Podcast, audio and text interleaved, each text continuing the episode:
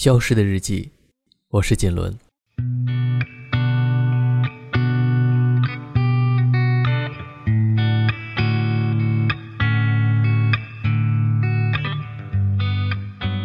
最近疫情的情况已经开始慢慢的好转，人们日常的生产和生活也都在慢慢的恢复中，但还不能放松，继续保持，胜利就在眼前。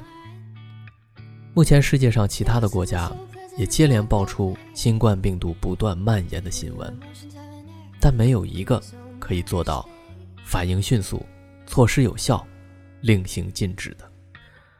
我们看到的更多的是混乱，还有深深的担忧。反观我们，在这次艰苦的斗争中，体现出了制度优势，政府统一指挥，层层部署，上下一心。政令畅通，在这种特殊的时期，没有什么条件可讲，必须人心齐，听指挥，这就是最好的作业，也是我们认同的做法。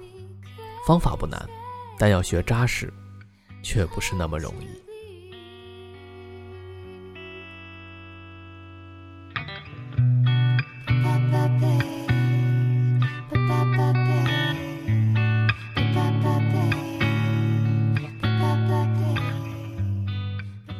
中华民族在历史的长河中，无数次的面对严峻的挑战。为什么我们可以一次又一次的扛过来？为什么有些文明在面对大灾难的时候就直接 over 了？这就要说到我们民族特有的精神气质。今天给大家推荐一本书，或许会有一些启示。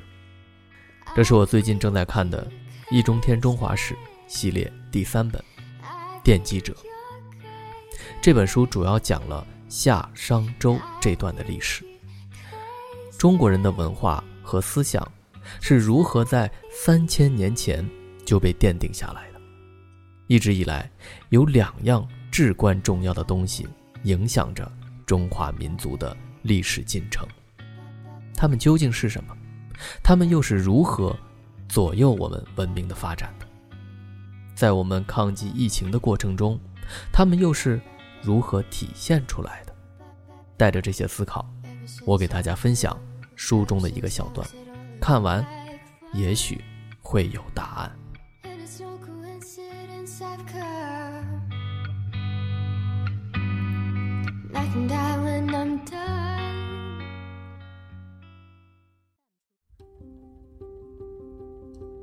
翅膀是重要的。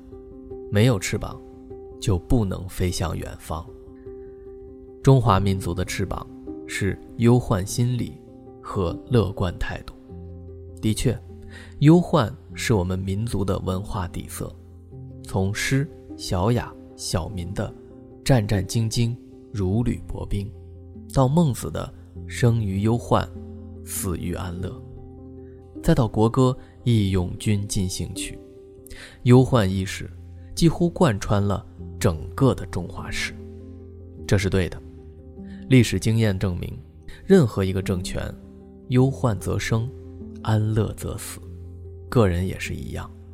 所以范仲淹说：“先天下之忧而忧，后天下之乐而乐。”辛弃疾说：“为赋新词强说愁。”曹操说：“忧从中来，不可断绝。”就连妓女、丫鬟、贩夫走卒也懂得“天下兴亡，匹夫有责”的道理，从而忧国忧民。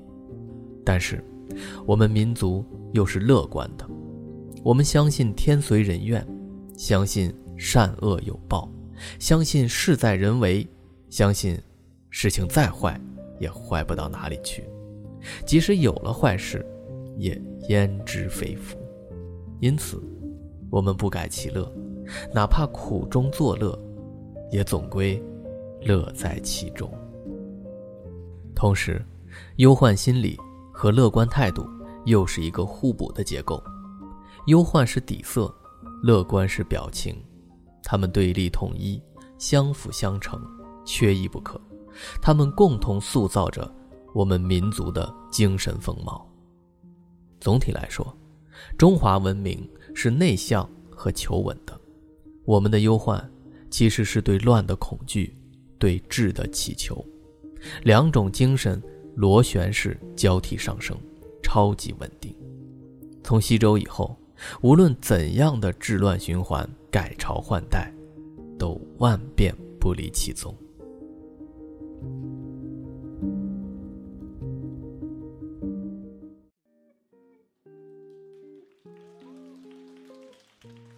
看完这一小段以后，我在想，正是出于忧患，我们未雨绸缪，一定要做最坏的打算；但是出于乐观，我们又有必胜的心，相信阳光总在风雨后，车到山前必有路。这些气质，也教会了我们战胜困难的战术和心态。最后，我们也一次又一次的 KO 获胜。这另外还有一层，看懂我们民族文化最本质的东西，对我们到底还有什么样的意义？易中天在这套中华史的开篇就提到一个愿景：写这套书，是为了让我们更清楚自己是谁，从哪里来，要到哪里去。这个乍一看很简单，但它可是人生的终极问题。一个人。是不可能脱离父母、脱离家庭、脱离社会而生存的。你出家，庙里有师傅；你落草，山寨有头领；你自主择业，业内有行会；你浪迹江湖，江湖有门派。世界就是一张网，我们都在网中央。在这张大网里，我们也在按照人类文明的历史。亦步亦趋地前进着，所有的制度、改革、进步，都是踩在前人的基础之上。都说社会在飞速的发展，其实不是，是科学技术和生活条件的进步，大大提升了我们对社会发展的感知。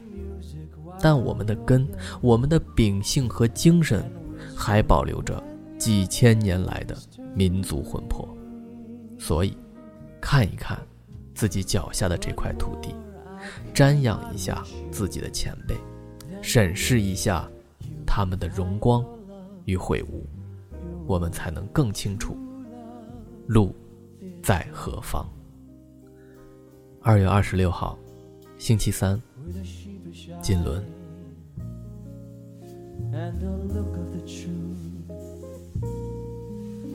And to carry you.